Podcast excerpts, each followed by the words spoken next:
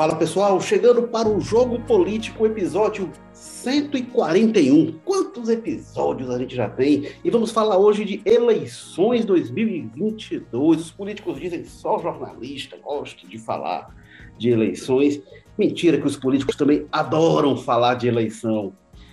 É, e a gente é, vai projetar as pesquisas que vão saindo, que mobilizam. Claro que tem muita coisa para acontecer, mas os movimentos já ocorrem desde agora. A questão é que os políticos gostam de fazer esse movimento agora, sem holofote, sem nada, gostam de se preparar para só serem vistos lá na frente, mas a gente vai colocar a nu o que está ocorrendo agora e vamos falar de pesquisas eleitorais, muitas incertezas é, mas começam a aparecer pesquisas que dão uh, vantagens de diferentes tamanhos, mas vantagens para o ex-presidente Lula contra o presidente Jair Bolsonaro. O que, que isso significa?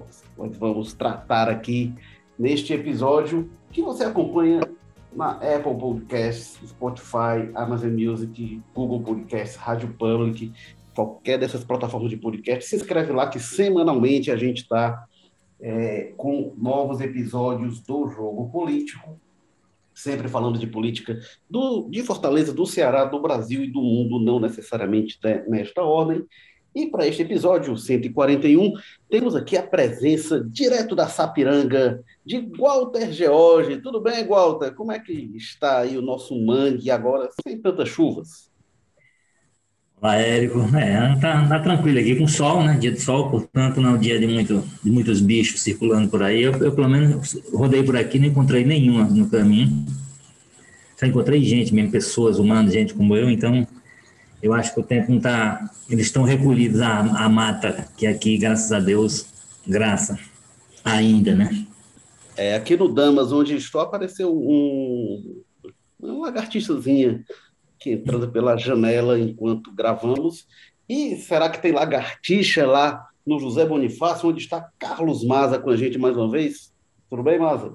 Tudo bem, Érico, Walter. Lagartixa tem bastante mesmo. Agora eu, eu ando meio trancado em casa, sabe? Tá chegando perto da minha vacina aí, tô só esperando o Sarto dar uma atualizada ali na lista, então eu tô meio por fora de como é que estão os arredores aqui, porque por enquanto eu só tô vendo as lagartixas da minha sala mesmo, que costumam aparecer mais no, no, no período noturno, ali de madrugada, geralmente quando eu apareço de surpresa ali na sala, tem uma ou outra passeando e tudo mais, mas é aquilo, né? Lagartixa é, é amigo, é um animal que tá junto com a gente.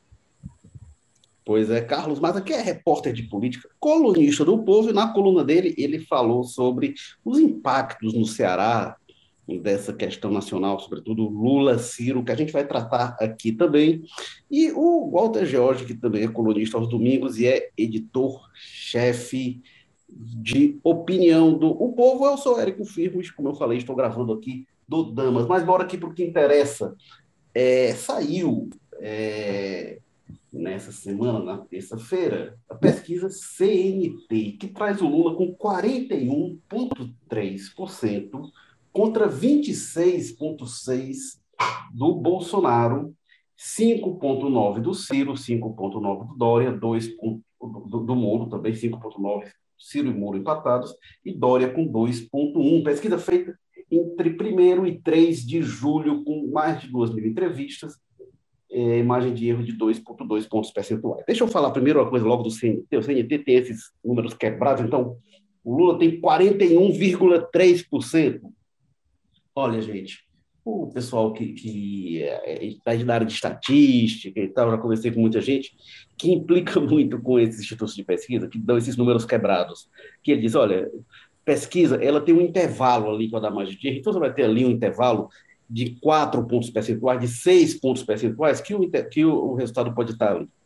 E eles dizem, olha, quando o Instituto e o CNT, historicamente, traz isso, é, é pesquisa CNT costuma trazer isso, é, é, sempre números quebrados, dando a entender um nível de precisão que a pesquisa, na verdade, não tem. Né? Então, já, já implico com esse, com esse número quebrado, mas, enfim, vamos aqui. É, Lula 41, Bolsonaro 26, arredondar para 27, o maior que está ali 26.6, enfim. Ciro 6, Muro 6, é, o, é a realidade. Não, não é assim, ah, eu, saiu pesquisa 41.3, aí na outra tem 41.7, só cresceu 0.4. Hum, pesquisas eleitorais não são tão precisas aqui. Já vou eu repetir a ladainha de todo ano. Pesquisa erra. Pesquisa erra. A gente tem que saber como se olha a pesquisa. Depois o pessoal fica indignado com pesquisa. Pesquisa tem margem de erro, tem uma possibilidade de erro, inclusive fora da margem. Repito isso toda eleição. Mas o fato é que está é, tá muito longe da eleição, tem muita coisa para acontecer. É, e é, a, a, pesquisa, falei pesquisa CNT, que é a pesquisa contratada pela CNT, mas é feita pelo Instituto NDA, Confederação Nacional de Transportes. A pesquisa mais recente, pelo menos até o momento que a gente grava aqui, e saiu na semana passada a pesquisa IPEC, que traz o Lula com 49%, Bolsonaro 23%, Ciro 7%, Dória 5%, Mandetta 3%, é, ouviu também mais de 2 mil eleitores entre 17 e 21 de junho. E outra pesquisa da semana passada foi é, do, é, do Instituto Ideia, publicado pela revista Exame, é, que trouxe ali na simulação de segundo turno é, 44 para o Lula, 39 Bolsonaro essa ouviu menos gente, viu 1.200 pessoas, entre 22 e 24 de junho. A pesquisa do IDEA, é, ela é, dá um resultado mais apertado né, do, que, do que as outras, é, ali mais próximos, é, Lula-Bolsonaro, é, mas todas, ela foi a primeira a sair nesses últimos dias, né, da semana passada para cá. É, mas todas vão numa linha convergente de que o, o Lula abre uma vantagem em relação é, ao Bolsonaro. E a gente vinha com pesquisas até hoje, Walter e Maza, próximas ali, né? Às vezes o Bolsonaro um pouco na frente, depois o Lula um pouco na frente, desde que o Lula é, foi autorizado a, a, se candidatar, né, voltou a ser elegível, tivesse as condenações anuladas. E aí é, a gente vê abrindo a diferença. A pesquisa, eu, eu citei aqui o dado do segundo turno, no primeiro turno, no IDEA, exame, exame IDEA, tem Lula 32 contra Bolsonaro 28. Dali está dentro da margem de erro, mas já é uma diferença um pouco maior do que via nos outros institutos. E aí, quando começa a sair a pesquisa, primeiro é, do IPEC, dando esse número 49 a 23, e aí vem a CNT, que é a diferença menor, mas 41 a 26, também muito expressivo. É, surpreende, surpreende esse número. Ou não, Walter George? Surpreende. Eu vou fazer algumas considerações iniciais para poder a gente começar a conversa. Primeiro, eu vou reforçar o que você disse aí, que é importante. A gente, quando fala em pesquisa, nós não estamos antecipando o resultado da eleição, não. A gente está mostrando a tendência do eleitor. Se a eleição fosse hoje, evidentemente, a gente tem um conjunto de votos decididos hoje que é mais baixo do que você vai encontrar daqui a um ano nas portas da eleição ou durante a campanha. Realmente é um grupo da população hoje que não está sensibilizado para o tema, portanto, não, ainda não, não se sentou para ver essa questão. Agora, no grupo de decidido, se consolida essa situação que você fala aí. Eu acho que importante, bom, e, e eu acho que esses números que você mostrou que vem, tem um movimento em favor do Lula e, e desfavorecendo o Bolsonaro, eu acho que tem a ver com uma piora na avaliação do governo. E aí uma piora consequente, a gente sabe que dos fatos, da situação. Você tem um, um quadro econômico difícil. E quando a gente fala no quadro econômico difícil, não é um quadro econômico difícil para o mercado, para a Bolsa de Valores, não. É um é caso econômico para o bolso das pessoas. Né? É, um, é uma dificuldade, é uma inflação que está chegando no supermercado e está chegando ao cidadão mais comum. E isso impacta na avaliação que se faz do governo. Portanto, atinge o ânimo da pessoa quando vai se manifestar em relação ao seu voto. Então, o governo tem, deve estar atento a isso e certamente deve atuar para, por mais que o discurso do presidente, que aí é outra coisa que nessa minha explanação geral aqui, né, é de, ah, bom, o presidente chegou a dizer assim, não, não acredito em pesquisa. Bom, o presidente pode não acreditar em pesquisa, mas se não fosse as pesquisas apontando o crescimento dele em 2018, em 2016, naquela época, ele não tinha se viabilizado como candidato, não. Ele não tinha ganhando. E outra coisa, as pesquisas apontaram, o que as pesquisas apontaram naquela eleição de 2018 é o que aconteceu naquelas margens, naquele momento. A pesquisa não é obrigada, não é possa isso, a dizer quantos votos exatamente vai ter um, quantos votos exatamente, ela vai captando tendência. Como ela está captando hoje a tendência, a tendência de hoje é mais ou menos esse espelho.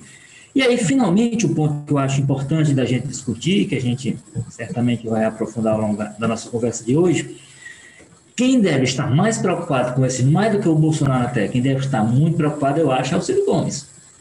Porque ele sim precisaria, naquele bloco de baixo, ele precisaria se desgarrar, né? ele precisaria sair daquele, daquele e, e realmente abrir uma vantagem com relação a Temer. Primeiro, porque ele é, o, ele é, vamos dizer assim, ele é o candidato há mais tempo na, em campanha. A campanha dele começou quando ele foi para Paris, ele já estava candidato em 2022. É, já, já tinha posição que ele está reafirmando agora, que seria de, de deslocamento com, do PT. É, depois, porque é, é, ele tá, é, sem dúvida, quem tem mais tempo, ele e o Lula, são os dois que têm mais tempo para dedicar, porque o Bolsonaro tem que governar, o Eduardo Leite tem que governar, né? O outro lá tem, o próprio Tajeressá, que tem lá, está enfronhado na CPI da, da, da, Covid, então tem, tem suas é, obrigações parlamentares. O Ciro é 100, 24 horas por dia candidato, assim como o Lula é 24 horas por dia pré-candidato, no caso, candidatura oficialmente não existe. Então, o, o Lula, esse tempo está fazendo bem a ele nesse sentido, ele tem se fortalecido, ele tem crescido, ele tem ampliado até a diferença, como você destacou aí nos números, e o Ciro não sai do lugar o Ciro não consegue se desgarrar desse bloco ali do, do que está se tentando entender como terceira via. Dali vai sair um nome que vai quebrar essa polarização. Então. Só que ele precisa mostrar mais força do que ele tem demonstrado até agora. Né? Ele continua tendo aquele discurso firme, aquele discurso forte, agora muito focado nos ataques ao PT, por exemplo, mas é, fica, fica aquela situação de 2018, né? Em 2018 ele queixou, achou ruim o que o PT fez, responsabiliza o PT um pouco pela performance dele, mas o fato é que ele bateu bateu voto com, com o plano C do PT, que era o, que era o, que era o, no Frigir dos que era o Haddad, o Haddad não era, não era, nem o plano B. Todo mundo sabe que o plano B do Lula era o, era o Jacques Wagner aqui da Bahia, que não topou, porque, enfim, tinha uma campanha ao Senado encaminhada e estava muito tranquilo e não quis partir para essa confusão nacional. Então, o Haddad foi o plano, o plano C, como você diz, ele teve um terço dos votos do Haddad, né? Então, então é complicado, né? É complicado de ele, é, de novo, esteja numa situação em que ele não consegue... Foi, foi, foi, um pouquinho mais da metade, um pouquinho menos da metade. Chega, chega a ser um terço, 12 ali... É, não, é, é, é não, chegou à metade não, porque ele chegou a 12 e o Haddad foi 28. É, menos da metade, isso, isso. É, também não foi um texto, você tem razão. Então, assim, mas eu, eu acho que o Ciro é importante que ele reaja bem, que ele apareça bem nesse momento das pesquisas, que são exatamente, porque aí ele se, ele se fortalece com essa ideia do terceiro nome que pode entrar no meio dessa briga entre Bolsonaro e Lula com, habilidade. Por enquanto, ele não tem conseguido se demonstrar muito mais forte do que as outras opções que têm sido colocadas, e se, se, se há uma conversa, e parece que há, nesses grupos, ele com o PSDB, com pouco do DEM, com não sei quem, para daí tirar um nome que vá, que vá para essa, essa alternativa de terceira via, eu acho que a situação dele, nesse momento, parece complicada e ele precisa reagir nas próximas pesquisas que aparecerem. Ô, Walter, deixa eu pegar um ponto que você falou, que eu queria reforçar. É, quando se fala, ah, as pesquisas erraram em 2018. O pessoal pega um recorte específico que é o das simulações de segundo turno que eram feitos no primeiro turno, e aí fazia, se for Bolsonaro contra Haddad, se for Bolsonaro contra Ciro, se for Bolsonaro contra Marina, contra Alckmin, contra o Cabo da Ciolo, como é que vai ser? Ele diz, ah, as pesquisas erraram. As pesquisas se aproximaram bastante do resultado. No primeiro turno, elas deram um percentual abaixo tanto para Jair Bolsonaro quanto para Fernando Haddad. Os dois tiveram mais votos do que apareceu nas pesquisas. Não sei se fenômeno de última hora, de imigração, que é comum, ou se erro mesmo. Como eu falei, pesquisas erram, tem margens de erro, e tem possibilidade de erro fora da margem, com intervalo de confiança. É... teve um, uma questão de o Alckmin aparecer menor do que se projetava, a, a Marina já vinha desidratando, então teve, teve isso que fez com que o, o, o, tanto o Bolsonaro quanto o Haddad ficassem acima do que se projetava. Mas não foi assim uma coisa, até o ah, e, o segundo turno é deu isso. isso. Isso que o Gota mesmo falou, que no início as pesquisas mostrando o Bolsonaro forte, já vindo forte, foi uma coisa que mudou completamente o status da candidatura dele. Né? Ele deixou de ser uma piada para virar o, um dos favoritos, muito por causa daquele cenário que foi mostrado inicialmente, né? que ele aparecia muito bem. Ao ponto de ser aquele candidato que tradicionalmente foge dos debates, né? Normalmente é aquela pessoa que está tão numa situação tão boa, tão e quem apontava isso era as pesquisas, não é na rua. Ele não, ele não saiu ouvindo as pessoas de uma por uma para saber que era forte. As pesquisas apontaram isso. É, e aí, é, aí o que o pessoal pega muito é, é o, o, resultado das simulações de segundo turno. E aí se dizia, ah, se o Bolsonaro for contra o Ciro, ele perde, se for contra o Alckmin, ele perde. E aí o Haddad e o Bolsonaro, que, que é o único que a gente tem referência para dizer se acertou ou errou, porque foi o único que aconteceu, e eu sempre repito uma coisa, o, a simulação de segundo turno é uma projeção de algo que não está dado ainda. Então, assim, se vier a ser isso aqui, como é que vai ser? Quando se concretiza, a realidade muda. Pesquisa, coisa importante, a gente está falando agora, se a eleição fosse hoje, o que, que a gente quer dizer? A pesquisa não está fazendo futurismo de como será o resultado daqui a um ano e um pouquinho. O que a pesquisa está dizendo é que, se fosse hoje, qual é o cenário? E a eleição não é hoje, então não é futurologia. Não se trata disso, é estatística. Então, quando faz a simulação, é um resultado de amostragem para indicar alguma coisa, mas não é algo. É, é, é, se a pesquisa erra, a simulação pode errar muito mais. Agora, Haddad contra Bolsonaro é, dava sempre o resultado ali apertado, às vezes Haddad na frente, às vezes Bolsonaro na frente, então ficava ali. Não era um passeio.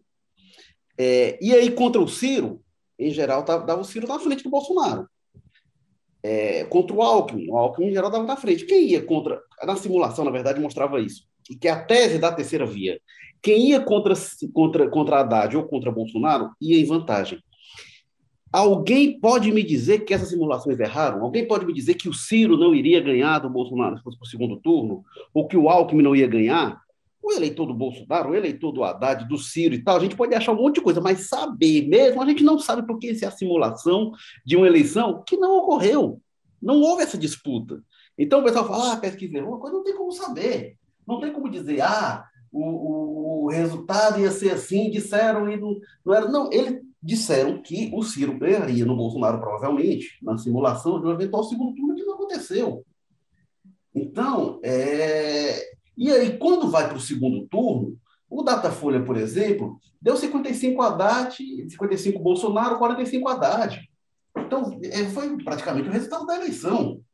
É, é, então, o pessoal fala, ah, os pesquisas erraram. Calma lá, isso não é propriamente verdade. Carlos Maza, suas considerações sobre tudo isso. É, Érico, é, você já falou bastante coisa aí, né, que, é, que, eu tenho muito cuidado, às vezes, de falar de, dessas coisas de pesquisa e tudo mais, porque a gente sabe que depois vem o pessoal é, dizer que é torcida, né? Que analisa a coisa, então é sempre bom botar um disclaimer, né? Aquele aviso, né? Que é aquele clichê chatíssimo, ninguém aguenta mais escutar, a gente também não aguenta mais dizer, você disse aí, mas é isso, a pesquisa é um retrato do momento, né? E pelo que a gente está vendo hoje, essa história do, do, Lula cada vez mais na frente, o Bolsonaro pior, refletindo a avaliação ruim, é, e parece factível, né? Porque o Bolsonaro vive hoje um inferno astral, digamos assim, no governo, né? escândalo de corrupção estourando na gestão da saúde, das vacinas, é na própria vida pregressa do presidente aí, com história nova de rachadinha, é 525 mortos pela Covid, caminhando para 600 mil. Essas pesquisas já apontam, né? Essa, uma dessas mais recentes já falava que quase 50% colocavam a culpa no Bolsonaro de atraso na chegada das vacinas. Enfim, protesto de rua, crise econômica batendo aí, conta de luz altíssima, absurda.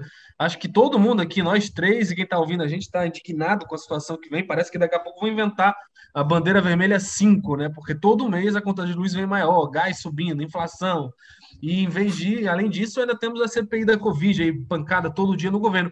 E tem um componente extra que eu acho muito legal, cara. Legal não, né? Importante, que se destaca, que é como a CPI da Covid ela teve um papel muito grande nessa questão da, da, da imagem, né? Porque o governo Bolsonaro, a gente sabe que ele não gosta muito de ser cobrado, né? Ele não gosta de ter responsabilidade pelas coisas que eles fazem, né? Aí toma todas aquelas medidas, aquelas declarações do, do Bolsonaro dizendo que não tem culpa de nada, tudo sempre é culpa do governador, é culpa de outra pessoa, e paga jornalistas muito dinheiro para ficar indo lá na, fazer aquelas entrevistas que são, parece, né, mais uma, uma cerimônia, uma homenagem ao governo, só dá entrevista para a gente puxa saco, né, cercadinho, explode com jornalista, mulher principalmente, dia sim, dia assim também, enfim, tudo isso, né, além da, dessas questões só dos do factoides, tem também uma questão de controle de narrativa, né, de, do, do Bolsonaro gostar de um ambiente controlável, né, em que, em que ele sofra poucos questionamentos ou que ele consiga sair colocando a culpa em quem ele quiser. E na CPI mudou muito isso, né? A gente começa a ter dia após dia os dirigentes do governo sendo cobrados, sendo colocados contra a parede, querendo, né, ou não, se vai ter implicação prática ou não, gente presa ou não. A gente está vendo deputados, senadores perguntando, cobrando coisas normais que deveriam acontecer em todo o governo, mas que o Bolsonaro, por algum motivo, não aceita e não gosta. Né? Qualquer questionamento do Congresso ele já começa a ameaçar a democracia, já começa aquela coisa toda.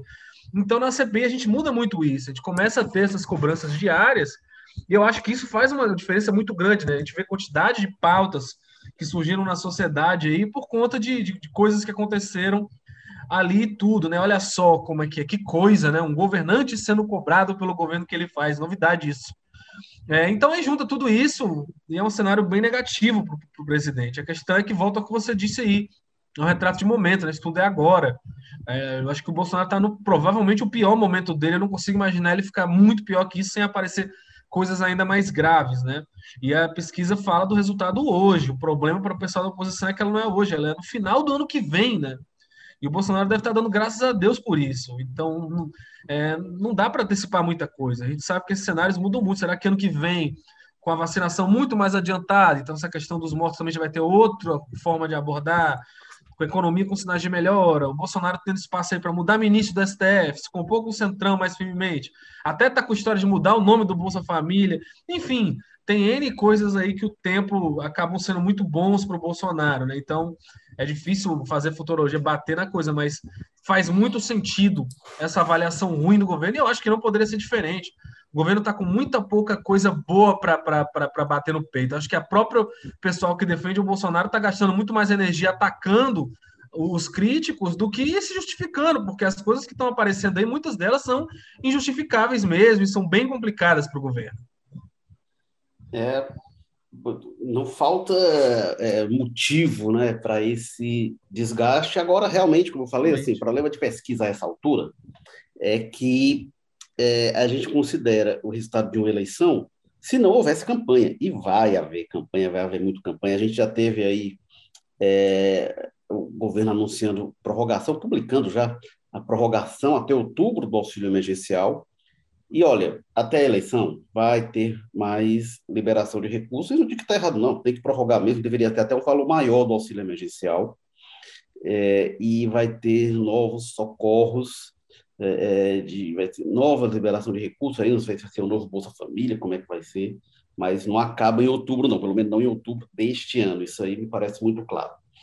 É, sobre essa questão da pesquisa, só reforçando né, que eu, eu falei aqui, pesquisa Datafolha deu na véspera do segundo turno de 2018, 55 Bolsonaro, 45 Fernando Haddad. O resultado da eleição foi Bolsonaro 55,13%, Fernando Haddad 44,87%. A pesquisa, na verdade, Datafolha, o Ibope também foi muito próximo disso, é, cravou o resultado do segundo turno. Então o pessoal vem falar e tal, não sei o quê, mas tá? o fato é esse.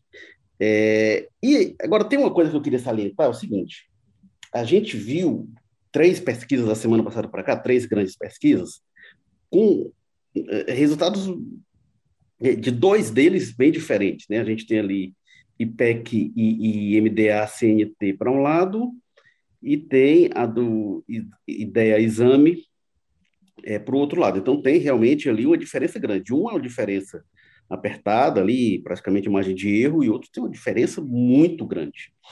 Eu estou curioso pela pesquisa dos institutos é, de maior histórico, histórico no Brasil, de maior reputação, que são Ibope e Datafolha. Não saíram pesquisas Ibope e Datafolha nesse período. É, algumas dessas pesquisas foram feitas por telefone, né? É, a pesquisa CNT foi, foi pesquisa presencial, É, a pesquisa IPEC, eu não tenho esse dado, a exame foi, ideia, exame foi pesquisa telefônica. É, eu estou curioso para ver o que que Ibope e Datafolha vão trazer. Né? A gente é, é, tá, são institutos mais novos, menos conhecidos, esses que estão saindo, então realmente tem mais. Se Ibope Datafolha tem questionamentos, e como eu falei, pesquisa, vou repetir o programa todo, pesquisa erra, pesquisa tem margem de erro, e, e aí quando faz pesquisa essa altura de, de, distância, então mais ainda. Mas Ibope Datafolha tem mais história, né? tem mais histórico até de como lidar com os erros, de como ir entendendo as amostragens. Então, é, realmente eu fico curioso para saber se vai se confirmar essa vantagem tão grande. Porque aí já começa a haver um movimento, e aí isso que o Walter comenta, é, de, de, preocupar o Ciro, porque se esses números, se for próximo disso, a gente vai ter Lula consolidado é, no segundo turno, se a eleição fosse hoje, e um, o Bolsonaro também consolidado na segunda posição, e o terceiro nome lá atrás. Mas essas pesquisas que botam ali na casa, o Bolsonaro na casa dos 20 baixos, é, essa pesquisa é, isso já era para ter alguém chegando, para ter alguém encostando. E como o Walter coloca, o Ciro não chega, né? O Ciro se coloca no segundo turno é, contra o, o, Lula. Ele vê que acho que é possível esse, esse, esse cenário provável, é conveniente para ele, né? Como eu falei, ele trabalha muito com essa tese de que se chegar ao segundo turno é, ele oh, ganha. Só isso. A, minha avaliação, a sua avaliação é correta. Eu, há muito tempo, acho que o Bolsonaro não estará no segundo turno no Brasil. Não sei nem sequer se estará na eleição. Com a peculiaridade da personalidade dele, com todas as pesquisas simulando que eu, Lula, o Dória, o Mandetta, qualquer um de nós derrotará o Bolsonaro, sairá da, da cabeça da nação brasileira essa, essa espada não é, que obriga a esquecer todas as contradições do Lula e do PT só para se livrar do mal maior, mais emergente, mais doído, que é a tragédia do genocida e corrupto Bolsonaro. Então, isso daí é, o, minha, é o meu cálculo, é a minha avaliação, e acredito, francamente, de que o segundo turno, é um pouco é meu desejo, eu estou construindo isso, mas eu acredito que é muito provável que seja eu contra o Lula, que permitirá ao país né, discutir as coisas em outro plano. Seria extraordinário para o Brasil. Sabe, seria extraordinário para o Brasil que disputasse o Ciro e eu o segundo turno. Sabe, eu acho que seria uma vitória da democracia esplendorosa. Como era vitoriosa a democracia quando eu disputava com Fernando Henrique Cardoso, com Serra, com o Alckmin. Quem começou a atrapalhar isso foi o Aécio, na campanha contra Dilma, e depois alguns setores dos meios de comunicação que resolveram tentar destruir a democracia, negando a política. Mas se o Ciro for para o segundo turno, será uma, uma vitória exuberante da democracia. É, a questão é que tem que ter voto, né, para chegar no segundo turno. Não é só se, bastante voto, né? Ó, se, se, eu, que sei lá, eu tenho voto da minha mãe, do meu pai, não sei se Walter e Maza votariam em mim. Se eu tiver, se eu chegar no segundo turno, pode, pode ser verdade. Na minha parte. se eu chegar eu acho no que hoje na situação do Brasil, qualquer cidadão que fosse não, nem o Lula nem o Bolsonaro teria uma parcela considerável é, dos votos no segundo vai turno. Vai ter uma reca de voto, mesmo dizendo as minhas bobagens aqui. É, então vai ter isso, né? Ô, Walter, o é, que, que, você acha dessa tese né, do, do, do, Ciro, de, de, que se chegar ao segundo turno, é, ele, ele tem muita chance, mas antes disso, dessa hipótese de ele ir ao segundo turno é, é contra o Lula por acreditar na, na dissolução, no desmoronamento da candidatura Bolsonaro? Eu, sinceramente, eu tenho, eu tenho, assim, nós tivemos em 2018 um processo que foi muito, assim, foi cruel para o, para o, para o Haddad, que representava o PT, como seria para o Lula, não nos enganemos em relação a isso. É, porque você tinha um outro petismo, não sei se estava no auge, mas estava nos momentos mais dramáticos, né? Mas se não era no auge, era próximo ao auge. E aí você tinha aquele contexto todo, Lula preso, Lula que era o grande, é o grande representante preso, né? Não é que ele tivesse impossibilidade de, de ser candidato, ele estava preso. ele estava impedido de sequer de participar da campanha, de aparecer na campanha, de ser citado. Né? É, então você tinha um contexto, que aquele contexto lá é, era para você, você cultivar o antipetismo, era sopa no mel. E aí foi, foi o que se fez e viabilizou o Haddad para o segundo, não viabilizou para o primeiro, mas para o segundo sim. É, com relação agora, eu tenho minhas dúvidas. Primeiro, eu não acho que o, o clima, para mim, em geral, é diferente. Começa pelo fato de quem é o candidato. Né? O candidato que seria um candidato mais duro que o Haddad em 2018, agora é um candidato muito mais forte, que é o, que é o Lula, que agora, que na época, se ele fosse candidato, seria ainda com aquelas pendências, aquelas dúvidas e tal. O que ele tem agora, dado pela justiça, que ele está utilizando, e aí um dos um dos exercícios do Ciro nesse momento é, é, desmontar isso, ele tem um atestado, queira ou não, de, de, de absolvição pelo, pelo, pela justiça, pelo judiciário. Ah, mas ele não foi julgado, ele não é inocente. Bom, se, se a justiça diz, ó, tudo que aquilo aconteceu, toda a foi tudo, o juiz estava errado, o juiz não era aquele, zera tudo, começa tudo de novo, você está dizendo que ele, sim, ele passa a ser tão inocente quanto eu, você, qualquer um de nós, inclusive o Ciro se é que o Ciro é inocente. Não tem nenhuma condenação, né? Que ele tem uns problemas aí que ele abre muita briga. Então, assim, é, eu acho que. Agora, o que os movimentos do Ciro, para mim, eles têm ciência, né? Evidentemente, o Ciro não faz tudo isso porque a cabeça dele é genial e, por conta disso, ele chama o pessoal dele, vamos fazer assim. Eles fazem suas pesquisas, eles fazem suas avaliações. E eu acho que eles chegaram à conclusão de que mais fácil de, de você tirar do segundo turno nesse momento projetando o segundo turno, que aí é outra campanha, é o Bolsonaro. Como você diz, assim, o Bolsonaro está ele tá caindo ali para a faixa de 20, só que ninguém cresce para poder chegar nele, nem o Ciro. Então, mas a avaliação que eu acho que tem é o seguinte, você bate lá no, no você bate lá no Lula, porque você já inclusive começa a tentar estabelecer uma, uma polarização, outra polarização, quer dizer, sair da polarização Lula Bolsonaro, o PT Bolsonaro, vai estabelecer uma polarização Lula contra o Ciro, no caso. Então você já tenta criar isso, porque certamente a projeção que se faz nas pesquisas internas do PT, o Bolsonaro inexoravelmente vai, vai cair.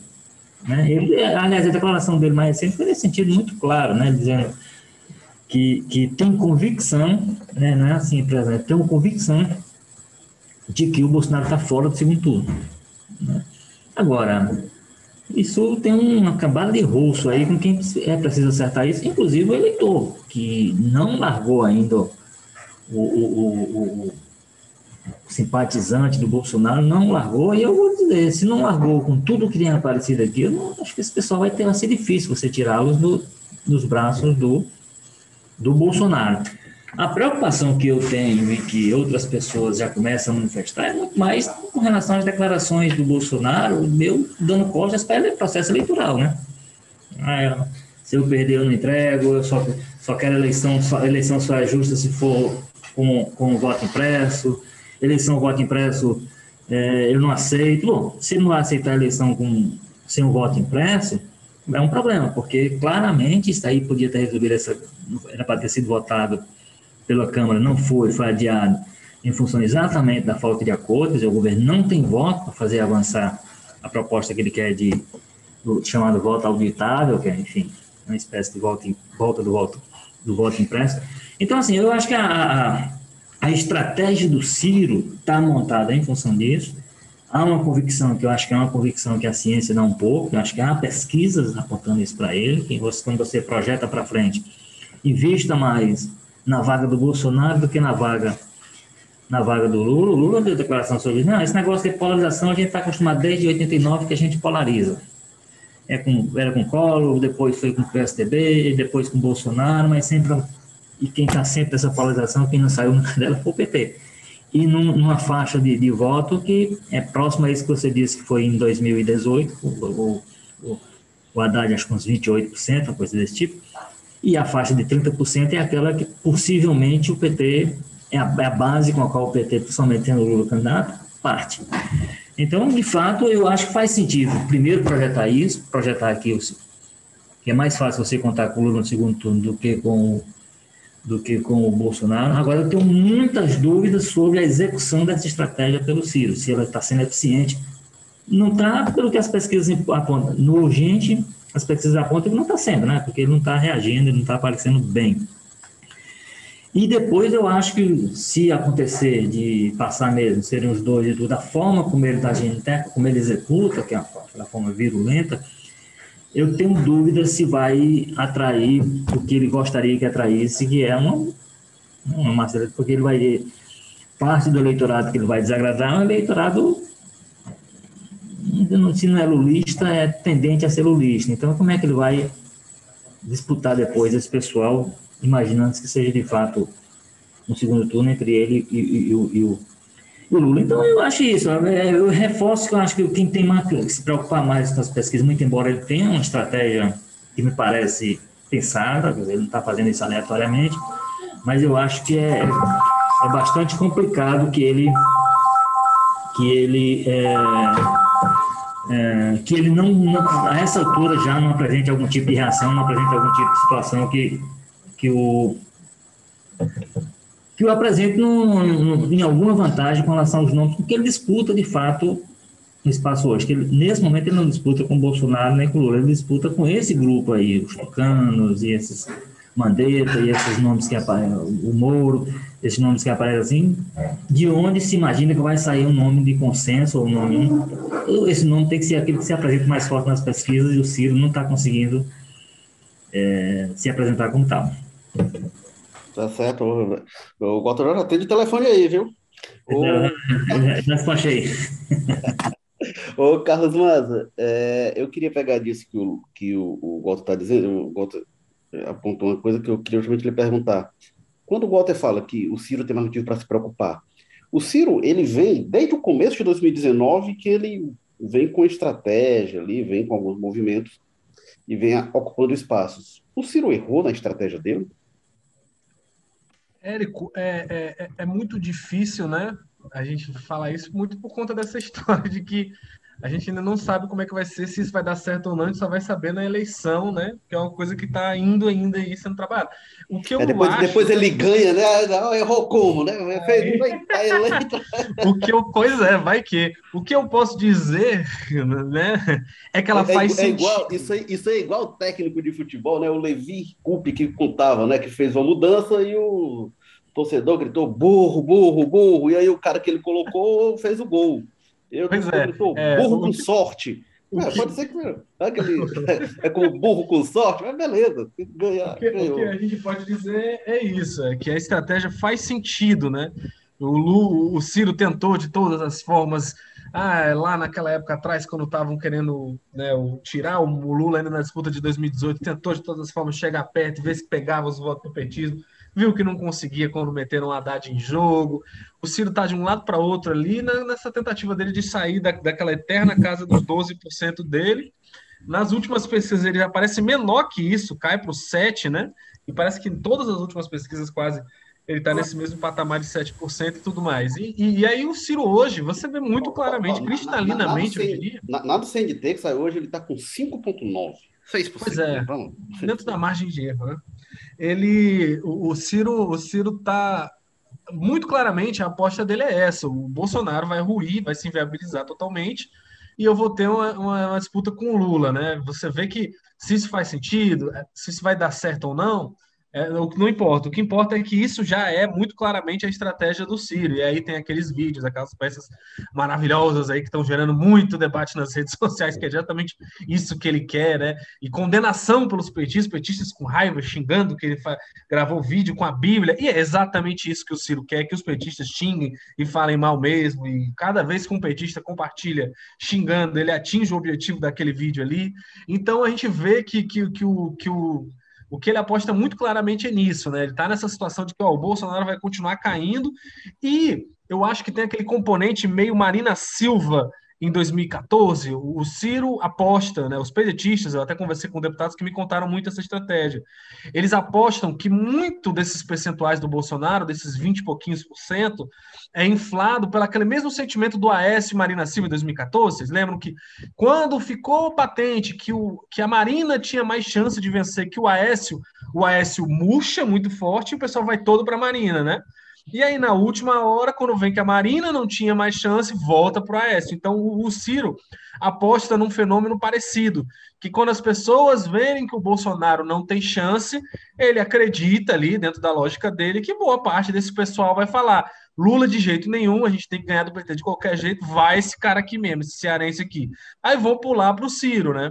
É uma aposta arriscada, porque o que a gente vê da base do Bolsonaro é que é, meu Deus do céu, né? Se bobear, talvez seja mais radical e mais amorosa até do que a, que a do PT, apesar de ambas serem bem fiéis, né? É, enfim, as pesquisas estão dando essa redução do Bolsonaro e o Ciro acredita de alguma forma que se ele mostrar como um candidato viável para derrotar o Lula, como ele tentou fazer em 2018, o contrário, né? Ele falava, só eu posso derrotar o Bolsonaro, tirem o, o Haddad. Agora ele vai fazer o contrário, só eu posso derrotar o Lula, tirem o Bolsonaro. É uma, uma aposta arriscada, por essas questões que a gente falou, mas é isso que eu falei, né? Eu não posso dizer vai dar certo ou não vai dar errado. Eu posso chutar, eu diria que não vai dar certo, sabe? Mas o que eu posso dizer é faz sentido. O Ciro tem uma estratégia porque é o que ele tem. Né? O que, que, que a gente vai querer? O Ciro faça o quê, né? Porque, pelo visto, todas as outras formas de abordar essa eleição, ah, o Ciro é sensato, que não briga, tudo isso aí ele já tentou e não deu muito certo, né? Ele está tentando, tentou se aproximar com o PT, tentando da forma que ele tem agora é isso, é gravar vídeo com Bíblia e Constituição e manter ali ao mesmo tempo algumas propostas ali que dá para dizer que o esquerda é ele, não o Lula, como o Ivo falou na entrevista recente lá com o Jogo Político, inclusive estava participando, Érico. É, enfim, é, é, é, é, a estratégia que o, que o, é o que tem para hoje, né? Digamos assim, no, nas opções dele, até porque o que mais ele vai fazer? Então, eu acho que tem um sentido, eu não acho de estupidez, não, e até porque a gente tem que lembrar que o Ciro é um político muito habilidoso, né? ele não é um doidinho que caiu de paraquedas ali, claro que ele às vezes se passa ali no momento mais quente, não vamos ver, no, né, na campanha mesmo, mas a preparação dele, ele sabe ganhar a eleição, ele sabe é, disputar, sabe ter estratégia eleitoral, e não é à toa que a gente está sendo governado aí pelos Ferreira Gomes aí há quase 20 anos aqui no estado. Só, só, tem uma questão, viu, Maza e Érico, assim. É, primeiro, eu concordo com, com, com o Maza que, que é, bom, eles têm, eles têm estratégia, eles sabem. Agora, me parece que é, o que funciona para eles no campo municipal e estadual não é aplicável no, na, na, nas estratégias nacionais que o CID, que o Ciro, né, que é um que tem disputas nacionais no currículo, é, que ele tenta pôr em prática. E eu acho que tem um problema, pode até ter todo um, todo um planejamento aí, ter toda uma ideia, vamos, por, que, por que mirar o Lula, por que não sei o quê, por que esquecer o Bolsonaro, por que juntar com essas pessoas e tudo.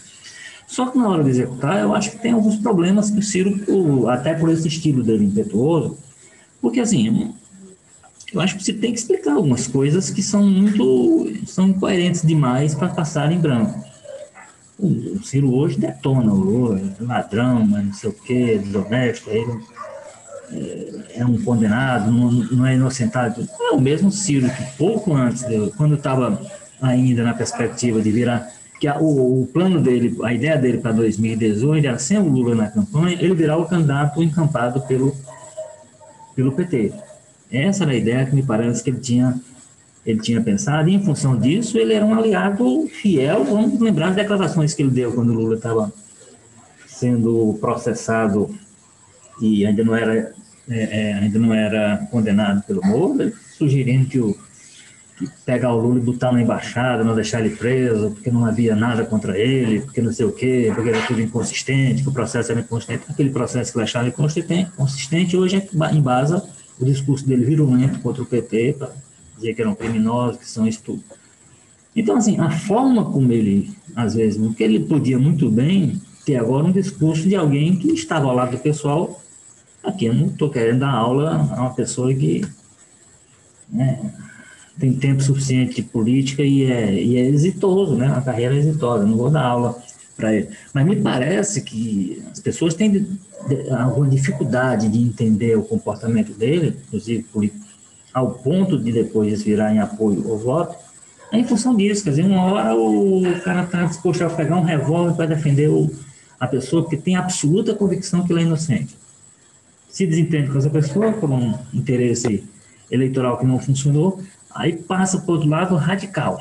Né? Então passa a ser um bandido, não sei o quê, chefe quadrilha, chefe de organização criminosa, não sei o quê. A mesma pessoa que pouco antes ele estava disposto a qualquer coisa para defender. Então eu acho que na, nessa hora de executar, eu acho que ele perde um pouco a mão e eu entendo que pode ser o que está acontecendo. E isso faz com que as pessoas percam um pouco de confiança nele. Como é que aquela mesma pessoa tem duas posições tão antagônicas entre si? E isso eu acho que tira um pouco da, da confiança das pessoas em, em acreditar nele para o que ele se propõe como candidato e na perspectiva de governar. Como, como, é, como é que você pode confiar numa pessoa que mostra essas duas personalidades convivendo com tanta, com tanta ênfase? Porque ele tem, ele tem um o estilo dele é um estilo ofensivo, agressivo, né? Então, ele tanto é agressivo para defender como é para atacar. Quando ele faz isso com a mesma pessoa, dentro do mesmo contexto, eu acho que isso cria um, um nó na cabeça das pessoas e é disso que eu acho que ele precisa ele precisa montar uma estratégia com relação a isso para poder ganhar a confiança das pessoas e virar essa terceira via que o, o irmão disse que ele na verdade é, né? A pessoa do centro e tudo. Agora, ele hoje se coloca no centro, mas é uma pessoa de esquerda, enfim. Então, esse, esse jogo dele cobra a coerência dos outros e mostra uma certa incoerência nos movimentos e nas declarações e nos comportamentos. Eu acho que essa é a dificuldade que o, o eleitor nacional tem para poder bancar mesmo a, a candidatura Ciro. É, o, uma coisa, até da entrevista que o Mada já citou, do Ivo Gomes, o Ivo diz que para se diferenciar do Lula basta não roubar, basta ser honesto, passar pelo governo sem ter roubado. Coisa muito grosseira, né? Uma forma muito grosseira, de, eu acho. É, aquela declaração, ela tem uma coisa que eu acho sintomática, que ela mostra que as críticas do Ciro ao PT não são um arrobo, a gente vê, ah, o Ciro, que é book roto e tal. E acho que por isso o PT cearense reagiu tão mal àquelas declarações, inclusive. Que, assim, vê que é uma coisa do grupo, articulada entre ele, articulada entre os irmãos, que é um discurso comum. Não é uma coisa que o Ciro vai lá e fala, mas não devia ter dito. Não.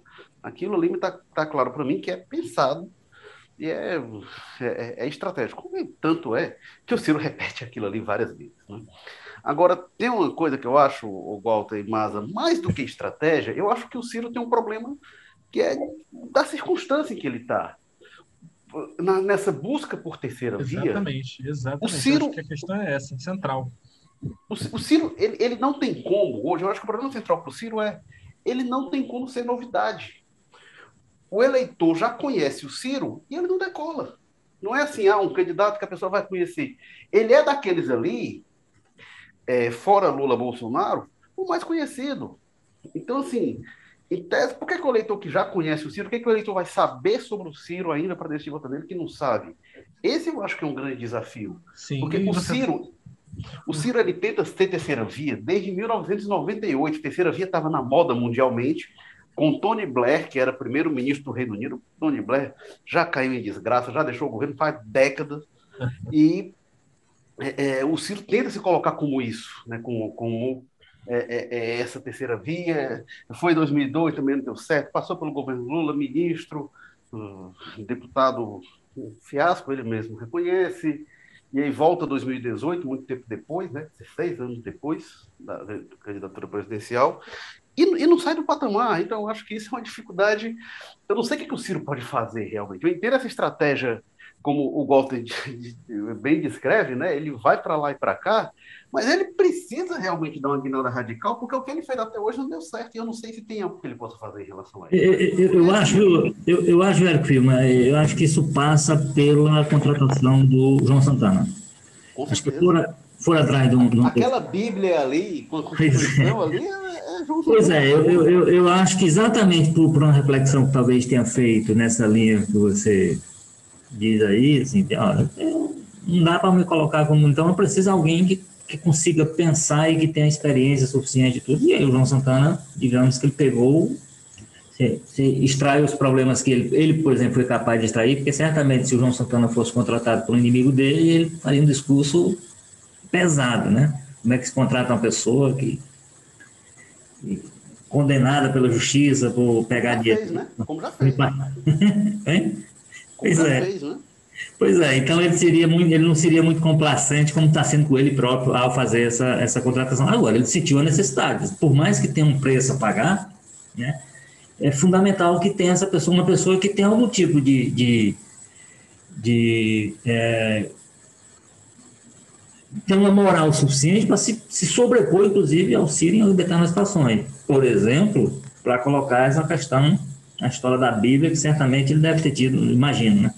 algum tipo de resistência, porque ele nunca foi. Não, não lembro nenhuma campanha o Ciro ter feito esse tipo de dimensão. É sutil, na, na, inclusive tem, faz sentido, que ele tentou colocar Bíblia e Constituição no mesmo plano, fazer uma convivência, né?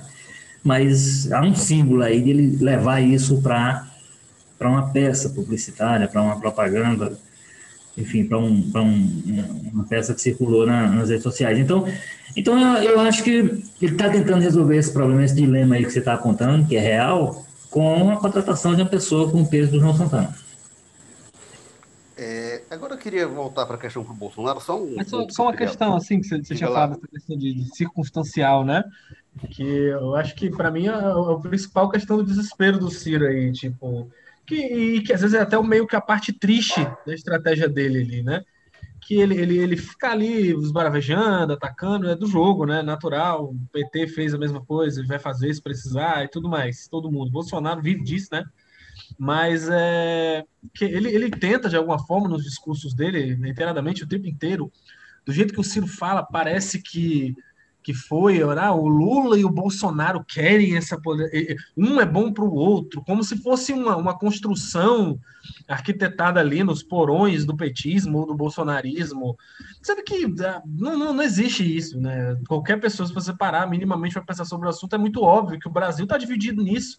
E eu acho que talvez foge muito a vontade de um ou de outro. Simplesmente a sociedade brasileira está muito é, polarizada em torno dessa, dessa discussão hoje, é muito difícil esse espaço para essa terceira via, apesar de existir e tudo mais, a gente sabe que não é a principal pauta em jogo, né? A gente tem hoje um debate muito mais urgente e muito mais gritante na sociedade com relação é, ao petismo e o bolsonarismo mesmo. E eu acho que não é só na questão de urna, não, é em qualquer lugar. Hoje em dia, você não pode por causa da pandemia, mas você sentar numa mesa de bar e for falar mal do, do Bolsonaro, você toma cuidado, porque alguém de uma mesa ao lado pode ouvir e começar a lhe xingar, dizer a petista safado e vice-versa, né? Você pode, numa conversa de amigos, fazer uma brincadeira e alguém interpretar. Agora a gente teve em Fortaleza um padre que criticou a, a resposta do presidente numa uma pandemia, uma coisa natural, uma cobrança um governante, oito, um dez pessoas foram invadir né, a sacristia ali para xingar o padre, mandar ele voltar para a Itália e dizer que ele era um vagabundo e não sei o quê.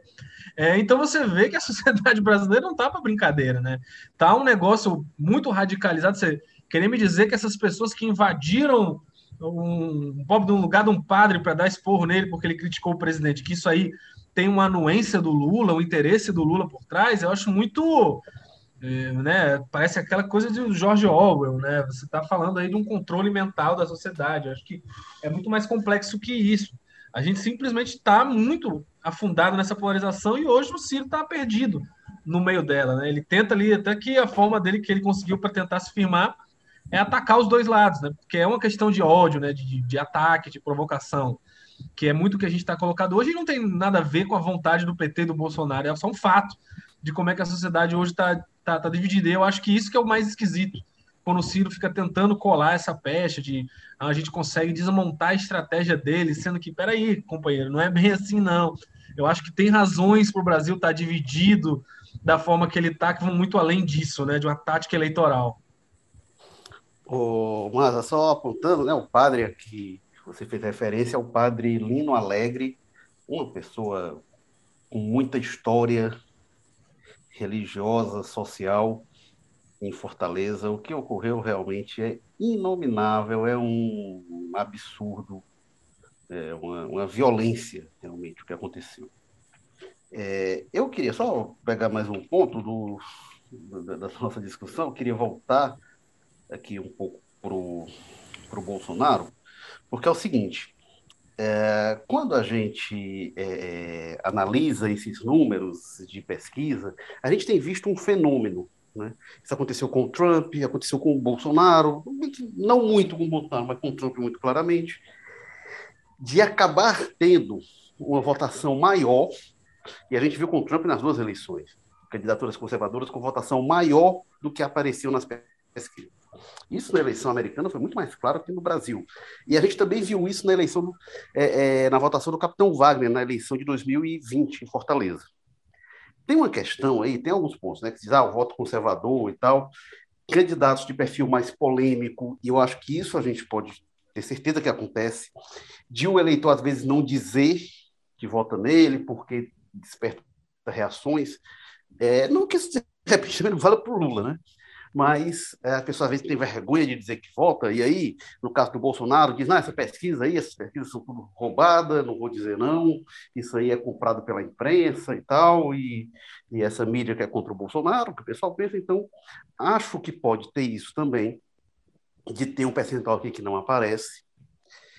E tem outra coisa que isso tenho observado com mais clareza, é que até o povo tratou disso em reportagem recentemente, que é o peso do voto religioso.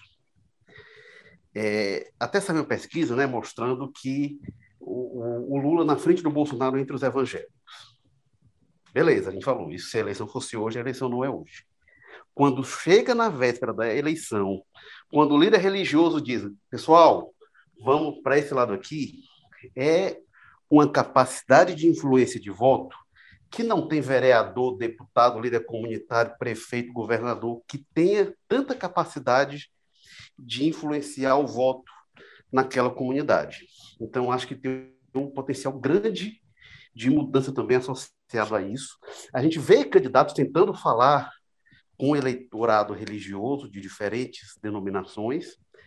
Agora, quando não fecha acordos, entendimentos formais com os próprios líderes dessas denominações, aqueles que têm um engajamento mais explícito, muitos preferem não se envolver com política, e outros têm candidato, têm apoio, doa dinheiro, santinho e tal. Esses aí, é, não digo que 100%, mas eu diria que mais de 50% do eleitorado eles têm capacidade de influenciar, sim. Então, esse é um voto que não aparece na pesquisa necessariamente, porque às vezes é mais perto da eleição. E aí acho que tem uma tendência que pode ser de imigração em massa, e isso acho que pesquisa nenhuma vai captar. É, o candidato que aparecer, assim, que, que é, é, tiver disputando com quem tiver o apoio majoritário desses grupos religiosos, e, e hoje é o Bolsonaro, é, se o adversário dele não tiver uma vantagem folgada, a tendência, no fim, entendo, é de ser ultrapassado. Não sei o que você pois é, disso. É. Mas, mas há, uma, há, um aspecto aí que você aponta que eu acho que é, tem muito peso nisso aí. É, normalmente, se você olhar, esses líderes, essas pessoas, estão em quem está ou ganhando em perspectiva de ganhar. Por isso é que você vai encontrar esses líderes religiosos na campanha da Dilma, na campanha do Lula, na... e não era porque estava apertado, não, é porque ali estava a perspectiva de poder na hora que se sentir no Bolsonaro, se, por exemplo, esse sentimento que a gente está dizendo aqui, que o, que, o, que o Ciro capta nas pesquisas dele, que, não sei o quê, que começa a chegar esse pessoal, que o Bolsonaro está se viabilizando como candidato, ele vai sendo largado. E aí, aí, nesse sentido, essas pesquisas, a forma como elas aparecem hoje, elas são elemento, instrumento fundamental para a decisão dessas pessoas, inclusive. Quando uma dessas, pesquisas aí se propôs a entrar no universo evangélico já captou um Lula, se não me engano, se não na frente, disputando quase voto a voto com o Bolsonaro entre as pessoas que se diziam evangélicas.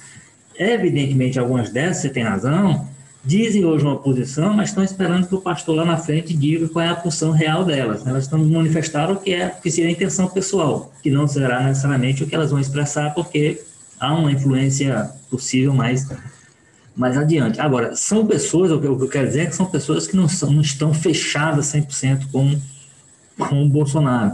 Mesmo esses mais entusiasmados bolsonaristas hoje, o próprio é, Malafaia ou Magno Malta, de vez em quando as pessoas mostram imagens dele na época do, do, da Dilma, na época do Lula, com a Dilma e com o Lula, apoiando. Não apoiavam no nível que apoiam hoje o Bolsonaro, que também encontram outro tipo de correspondência, né? enquanto outro tipo de reação que o Bolsonaro é muito mais útil para eles no sentido do que eles, do que eles querem. Mas a questão que pesa é o poder. Se Bolsonaro perder essa perspectiva de poder, perde também boa parte do, da atração que tem hoje para essas pessoas, esses líderes né, religiosos. É, agora, agora é isso, né? Eu acho que é inviabilizar mesmo. Por isso que eu falo, se for uma distância muito grande, tudo bem. Porque na eleição do ano passado, o Wagner chegou a estar bem atrás nas pesquisas do, do Sarto no segundo turno. Chegou a ter uma diferença que não se mostrou nas urnas. E esses grupos ficaram com ele, acho que foram determinantes para. Porque tinha um componente nacional, Érico. Eu acho que ali, aí, no caso, é o seguinte: havia de qualquer maneira a questão Bolsonaro lá em cima. Agora nós estamos falando da instância final. Se perdeu o Bolsonaro, perdeu tudo. Não tem uma instância superior para agradar. Tá entendendo? Eu acho que o que está em jogo é mais. Eu, eu acho que o que está em jogo na eleição nacional do ano que vem, nesse sentido, é mais definitivo do que a campanha do Wagner ano passado, que era a campanha municipal. Ah, com certeza. Agora, é, lembrando assim, o Sarto, né, o, o que estava na disputa em questão, é um evangélico que fez todo o esforço possível para ter os ao lado dele. Então, assim, também tem esse aspecto. Mas isso dá um outro jogo político. Esse vai chegando ao fim. Eu vou só dar a palavra aqui para o Carlos Maza para ele fazer o um arremate final do episódio de hoje. Diga lá, Maza. Muita coisa vai acontecer ainda, Érico Firma. A gente vai ter muito assunto para conversar aqui ainda, mas eu acho que o que vai acontecer, o que vai definir essa eleição olha só, vai passar muito pelo que aconteceu, o que sair dessa CPI da Covid aí. CPI que não era para ter saído do papel inicialmente, né? tinha sido colocada na gaveta ali pelo Pacheco e acabou sendo colocada à força quase pelo Barroso ali em votação, e é o que está criando pauta, é o que está colocando o governo para se defender, para pensar. Muitas das coisas aí das denúncias, até por fora, por outras versões, parece que a pressão que houve ali na CPI acabou acelerando ou acabou né, estimulando para que o pessoal denunciasse e tudo mais, colocou o governo contra a parede. Então, veja só, né, uma, uma CPI que quando saiu, a reação geral da população era basicamente, ah, não vai dar em nada, é pizza e tudo mais, e o que já deu, né? A quantidade de assuntos, a quantidade de jogos políticos que a gente já falou sobre essas questões e que a gente ainda deve falar. Que coisa. Este é o Jogo Político, episódio 141, que você acompanha na Apple Podcasts, Spotify, Amazon Music, Google Podcasts, Rádio Public. Se você gostou do episódio, se inscreve lá para acompanhar a gente semanalmente. Se você não gostou, se inscreve também para ter raiva, para xingar a gente. O importante é mobilizar as emoções. E a gente tem o Jogo Político 141 com estratégia digital de Diego Viana, produção Marcelo Teixeira, edição Mariana Vieira, o editor de política é o João Marcelo Sena, diretores executivos de jornalismo Ana Nadaf e Eric Guimarães. Obrigado mais uma vez, Carlos Maza, do José Bonifácio. Opa, Érico Walter, eu que agradeço. Sempre um prazer estar aqui com vocês. Walter George da Sapiranga, valeu. Até a próxima, filho. Um abraço, Maza. Assim o Povo Mais, a plataforma multi-streaming de jornalismo e cultura do O Povo. E semana que vem, se tudo der certo, a gente está de volta. Tchau, pessoal.